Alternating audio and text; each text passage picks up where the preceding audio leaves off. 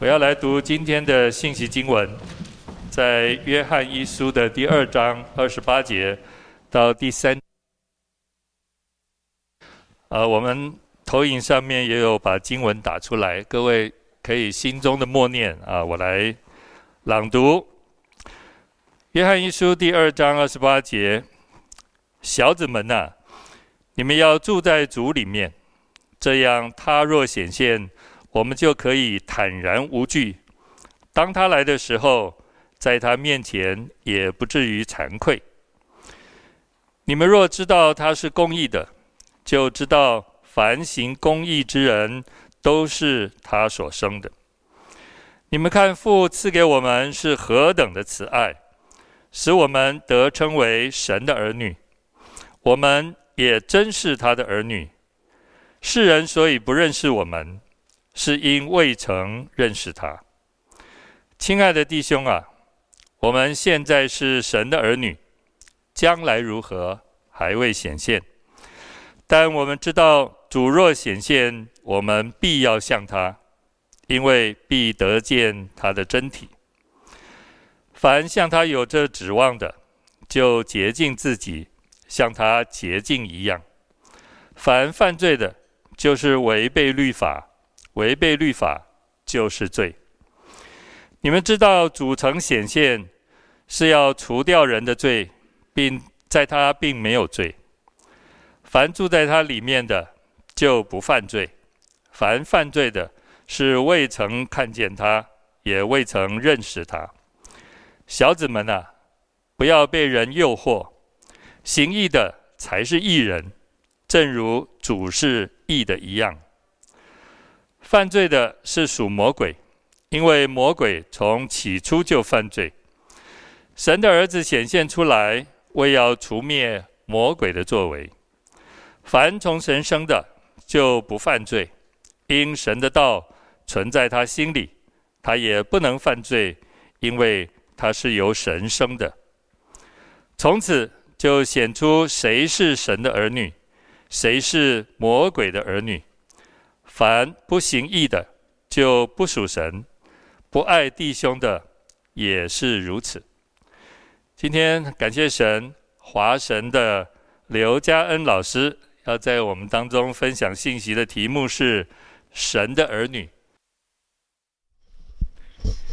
各位弟兄姐妹平安，感谢主哈，我们今天可以一起来思想上帝的话。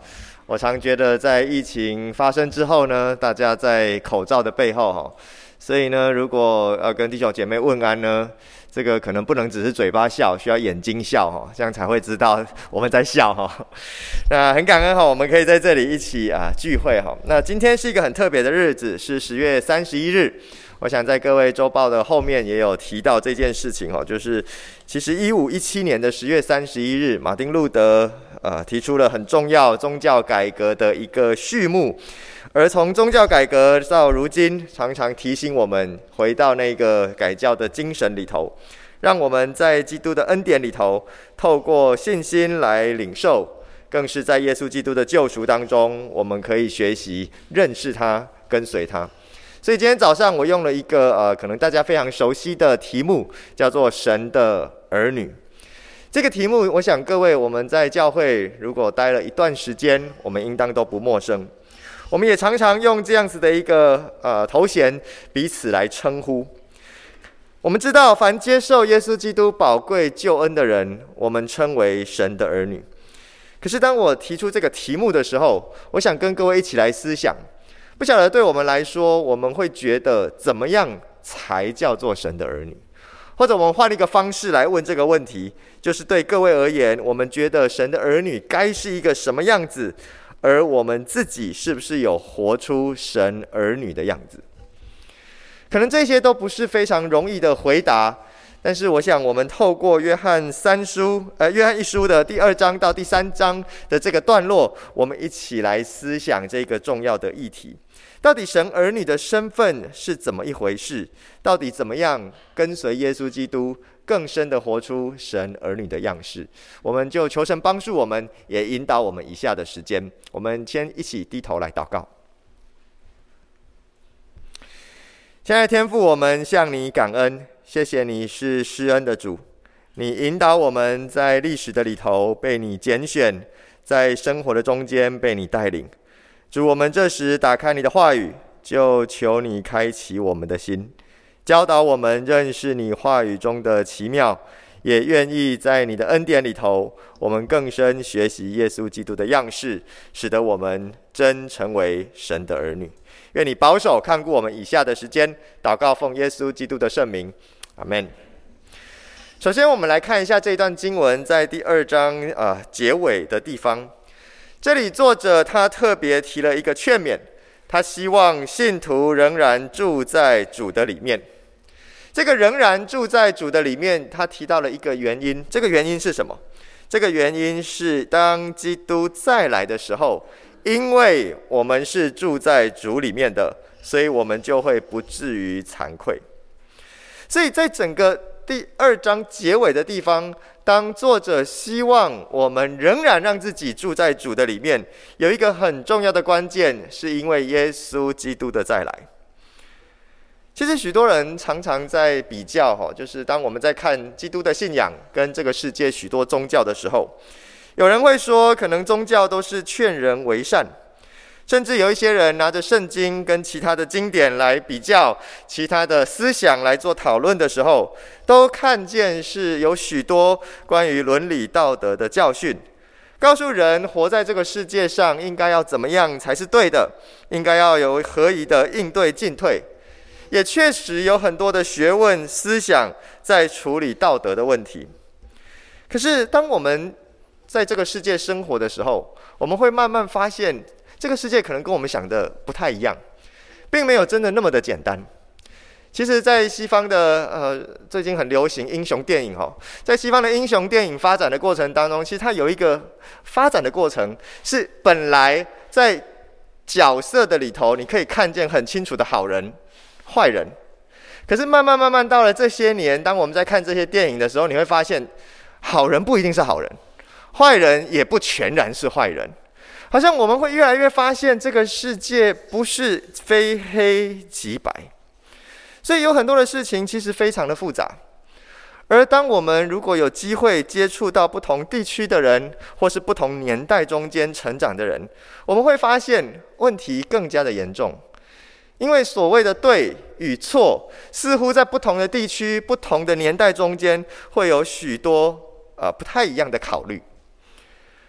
一百年前的现在啊的中国，跟今天的中国，可能情况是很不一样的。在中国人的文化，在西方人的文化，可能所谓的对、所谓的错，可能也很不一样。所以，当我们在考虑这些事情的时候，你会发现，其实我们很难找到一个关键的标准。可是圣经的作者提醒我们，我们的核心在哪里？是耶稣基督要再来。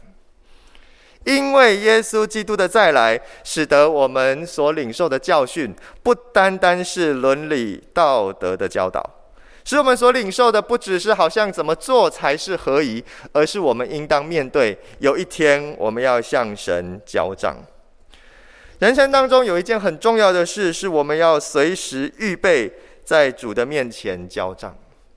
当这个世界充满谎言跟虚假，这个世界的人用这样的方式活在人群的里头，而信靠主的人，我们需要重新思想的是：到底上帝要的是什么？到底主耶稣愿意我们面对他的时候，他会指出我们生命的状况是什么？所以，当一个人认识到耶稣基督再来的事实，会帮助我们重新认识什么叫做神的儿女。有人开玩笑说，今天的基督徒跟初代教会的基督徒最大的区别，就是初代教会的基督徒常常觉得耶稣要再来了，可是今天我们常常觉得耶稣不会再来。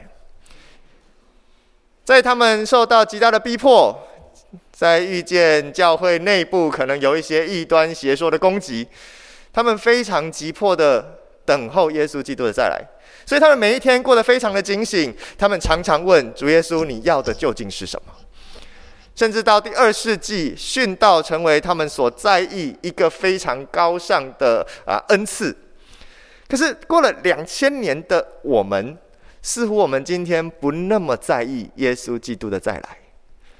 我们知道这么一回事，我们也不怀疑耶稣会再来。但是，究竟在我们的生命当中，我们是不是有把基督的再来当一回事？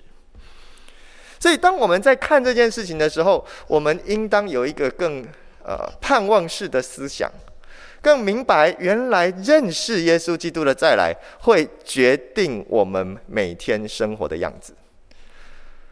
其实现在的人有点辛苦哈，我回到台湾差不多两年多的时间哦。我前两天还在跟呃加拿大那边有一个呃有一对夫妻在跟他们聊啊、一些教会的状况，他们就提到他们很忙哦，他们就需要怎么样怎么样，然后照顾孩子，然后生活当中有工作啊、各样的一些忙碌。然后我们就跟他们提哈，我们当天是跟他约星期五晚上的十一点钟哈，特别也配合他们的时差。可是我们跟他们说，你们知道吗？我们其实刚刚从教会回来。事实上，教会他们还有后续哦，我们已经算是提早离开了。他们就非常的惊讶，为什么会这样？我说，因为我们周五的社青团契是晚上八点才开始聚会。哇，八点才开始聚会，到底是怎么一个概念？对于在西方世界生活的人，他说八点钟他们已经准备上床睡觉了。我说没有办法，我们大家都是这样，大家从公司离开，然后坐坐着车。那因为我在内湖哦，大家晓得内湖是只要你不是内湖的台北人都觉得内湖很远的一个地方哦。也就是当我们住在内湖久了，我们也觉得去台北市其他的地方好像要出国一样哦。就是其实他有一个很长的呃生活当中忙碌的步调，而这个步调其实让人在过程里头不太容易去面对我每天到底在做什么。其实常常让人很麻痹的去应对每天的挑战，更有许多的人他的生活当中恐怕只剩下工作。也就在这个的处境里头，耶稣基督的再来似乎对我们而言有一点点的遥远。可是圣经的作者提醒我们，如果我们要好好的来认识如何成为神的儿女，我们需要住在主的里面，而住在主的里面，我们必须要正视耶稣基督再来的事实，以这个事实作为我们每天的反思。当耶稣再来的时候，我们要完全像他。经文在第三章第二节、第三节就特别提到，有这样指望的人，就会洁净自己。也就是在一个人他预备自己要去等候耶稣基督再来的那个时候，他就会让自己成为一个预备好的状态。神儿女有一个很重要的特征，是我们预备自己。等候耶稣基督的再来。其实，当人犯罪之后，人并不晓得如何成为神的儿女，而耶稣基督亲自来到的这个世界上，教导我们神的公义，教导我们神的慈爱，教导我们神所要的是什么，也帮助我们认识到神对我们是一个什么样的态度。也就在这个的基础里头，我们等待耶稣基督的再来。弟兄姐妹，我我我真的觉得吼，这个是呃我们在许多信仰的历程当中，我们会有一点点容易忽略的问题。我们今天其实活在一个耶稣基督第一次来到第二次来的中间。第一次来已经在历史中发生，道成肉身，受死复活，而基督要再来，而这个再来到底对你我而言带来多大的影响？经文继续谈到，在第三章以后，告诉我们一个认识自己要学习成为神儿女的人，应当要是一个留意罪恶本质的人。罪其实是一个很可怕的事情。第三章第四节告诉我们，原来犯罪就是违背律法。律法是神赐给人，让人可以明白他心意一个很重要的管道。而犯罪事实上就是违背了上帝的律法。对基督徒而言，这不是一个陌生的教训，就好像我们刚刚提到，这个世界有许多不同的标准，而这个真正能够告诉我们标准是什么，是我们需要回到上帝的标准里头。可是，在圣经当中所提到的罪，恐怕不只是一个好像错误的行为，或者只是一个错误的思想。我们可以这样说，罪恶更是一个拒绝神主权的态度。罪恶是一个违背神心意的态度。当人选择违背上帝的主权，当人选择不跟随耶稣基督的时候，罪就产生了。可能我们需要从这个角度再更深思考，我们在生活当中仍然受到罪恶的侵扰。有太多的时候，我们可能因为疲累；有更多的时候，我们可能因为恐惧。我们对于神的标准，我们对于神所要的，其实我们会有一些犹豫。而在这样的时候，其实我们已经受到了罪恶的侵扰。而第三章第五、第六节这边经文继续的告诉我们，基督来到世界。就是要除去这个罪恶，因此在基督里所表达的是一个远离罪恶的状态。当一个人能够警醒的去等待、预备自己来迎接耶稣基督的再来，他会让自己远离罪恶。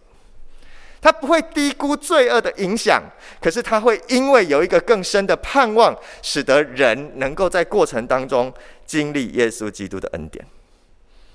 各位今天的基督徒，我们活在一个两极当中。有一些人其实不太那么在意罪恶的问题，因为我们觉得耶稣基督宝血洗净我们，是我们非常熟悉也常常在谈的一个真理。也确实，耶稣基督的宝血非常的重要。没有什么罪是上帝不能赦免的。可是，在这样的过程当中，有一些的基督徒就容易忽略，其实，在每一刻里头，我们都需要警醒的预备自己。那种感觉就好像有一个很神奇的药水，这个神奇的药水呢，可以让我们受了伤，你擦了这个药水，然后呢，你就会马上得到痊愈。可是今天很多的基督徒是我们手上有这个药水，可是呢，我们平常就随便拿着刀在自己身上乱划，因为我们觉得有那个药水，所以没有关系。各位，其实有关系哈，那不是上帝喜悦的，那不是上帝愿意我们过的生活，那更不是耶稣基督来到这个世界上所要成就的。所以，其实一个愿意预备自己跟随上帝、等候耶稣基督再来的人。我们会更深的认识罪恶的本质。另外一群的人，其实他在一个蛮辛苦的状态，是整天非常的恐惧。糟糕，我又犯罪了，那我到底怎么办？我记得我跟一些的基督徒曾经谈过关于救恩的问题，他们常常给我一个让我有点意外的答案。他们会提到，我不是很确定自己会不会得救，就看我死的那一刻悔改的好不好。因为我不晓得你听到这个答案，你会有什么样的感觉哦？其实我的心里蛮难过的哦。我不是很确定他的教会是怎么教他的，但是会有这样的心情的人，其实不在少数。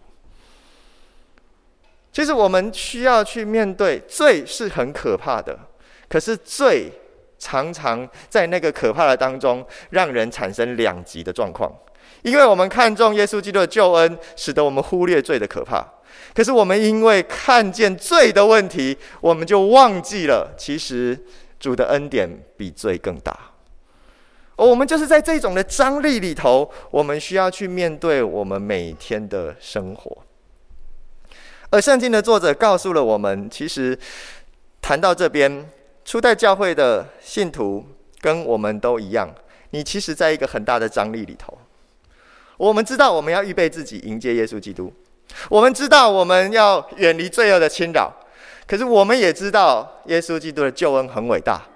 但是就在这一些不同的想法里头，带来心中长长的挣扎跟冲突。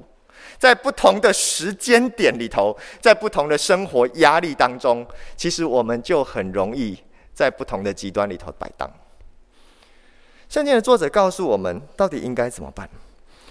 经文说，一个人若住在基督里。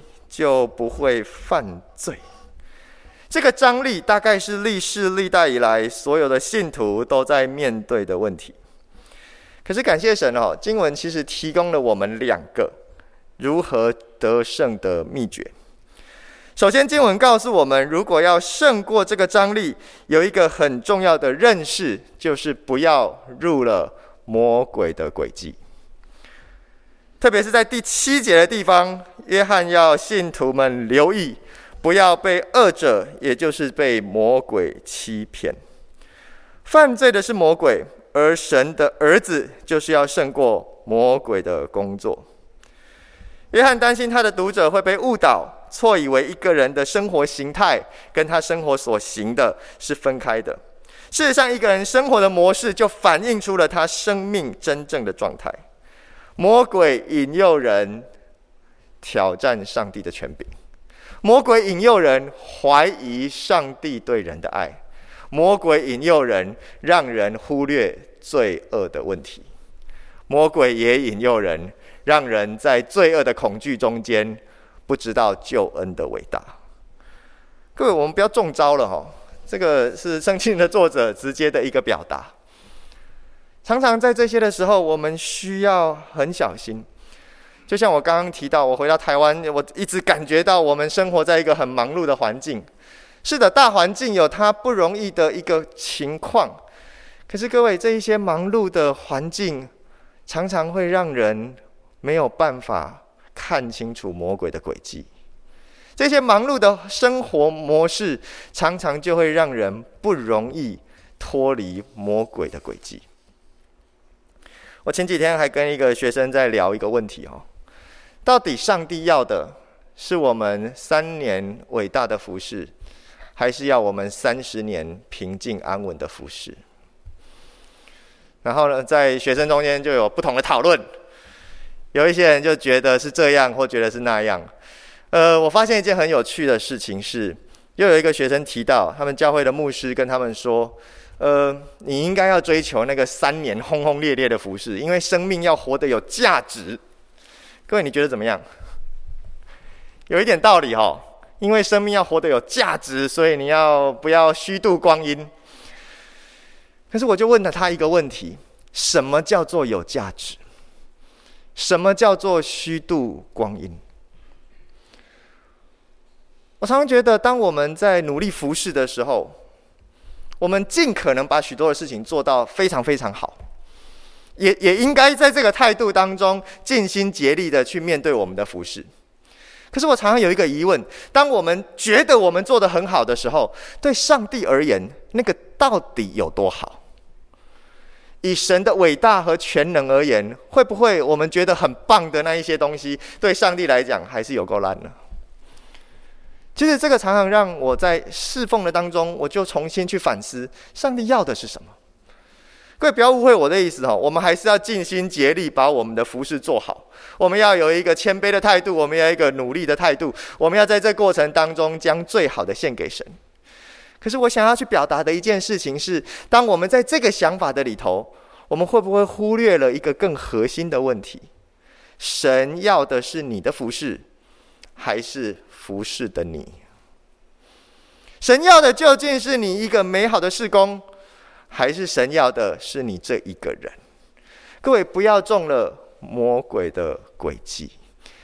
就在这样的一个思想的里头，我们重新回到上帝的面前。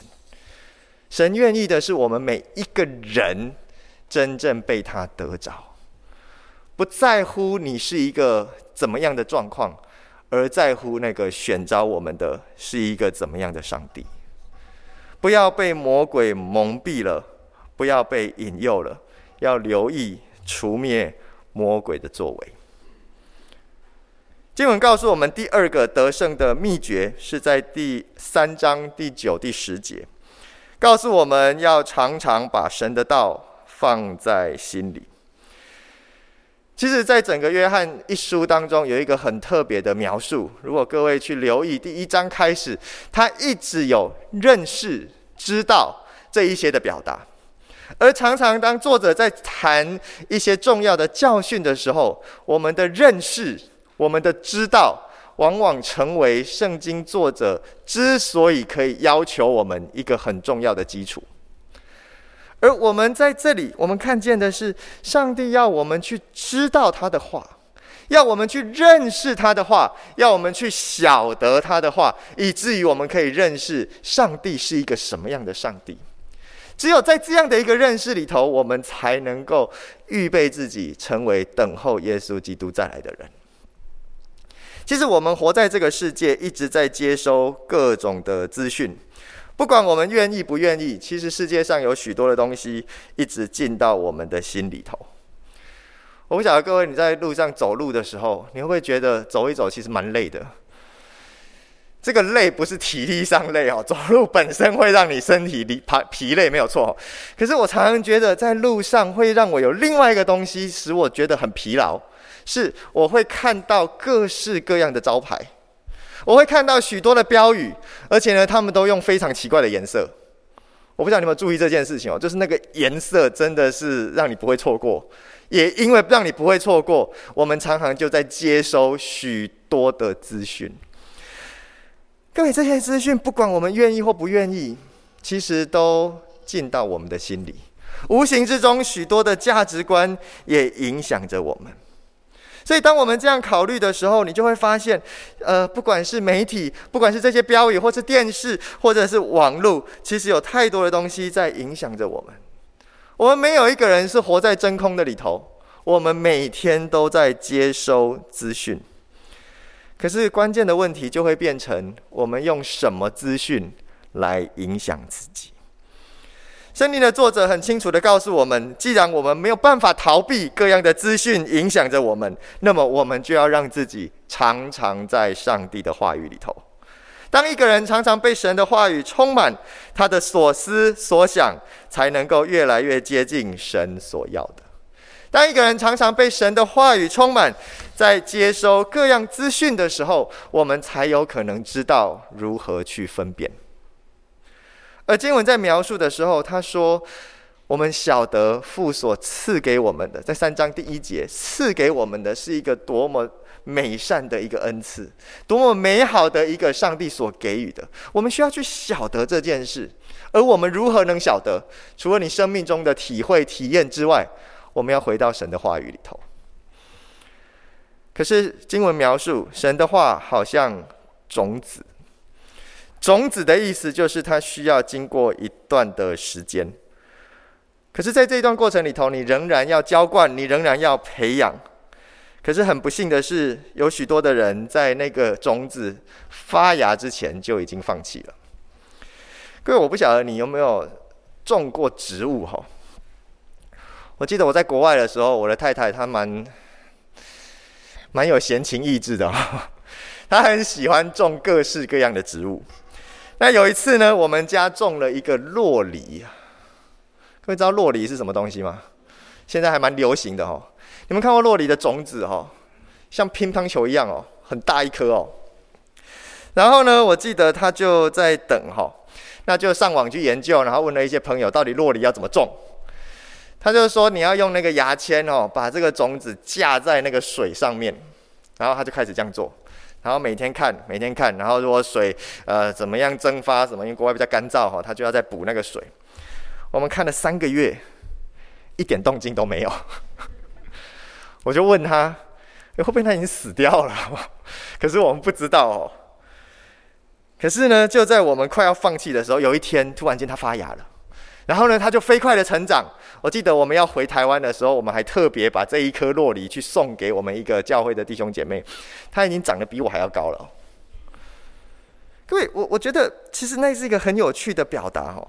我们面对生命的雕塑也是如此。我们今天被速度这个概念给影响，我们觉得许多的事情要快。哦我们三 G 觉得不够，就要四 G，不然就是要五 G。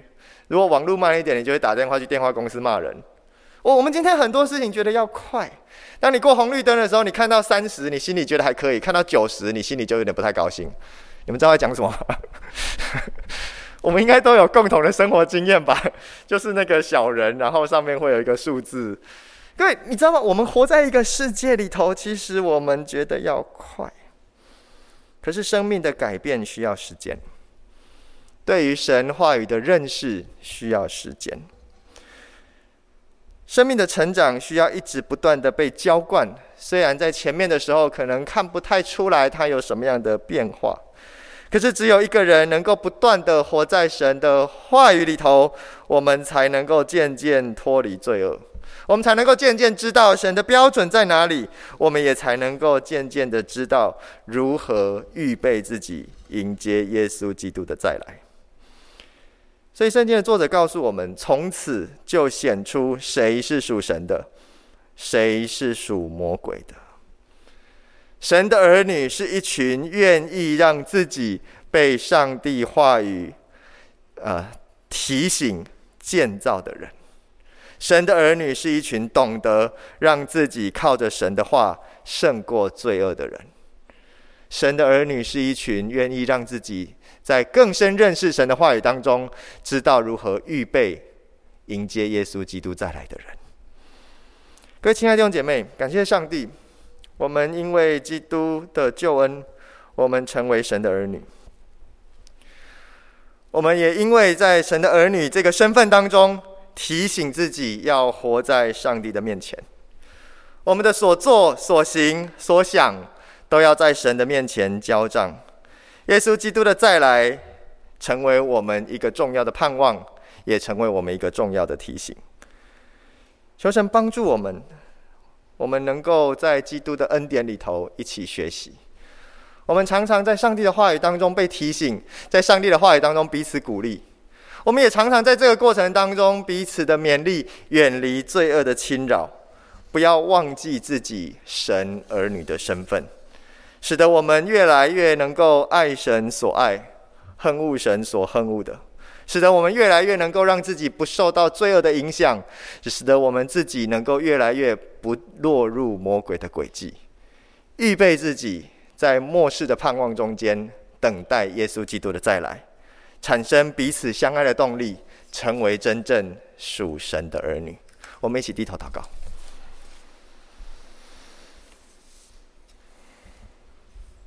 现在天父，我们向你感恩，谢谢你是施恩爱我们的主。主，当我们还软弱的时候，基督已经为我们在十字架上付上生命的代价。在我们还抵挡的时候，我们已经可以领受主你为我们预备的恩典。主，我们向你感恩，我们也向你祈求。当我们学习跟随你、认识你、学习在生命中来信靠你的时候，求你常常用你的话语就来提醒我们，使得我们不落入魔鬼的诡计，更愿意我们成为跟随耶稣基督的人，迎接基督的再来。让我们每一天活在你的面前，行在你的光中。谢谢恩主，祷告奉耶稣基督的圣名，阿门。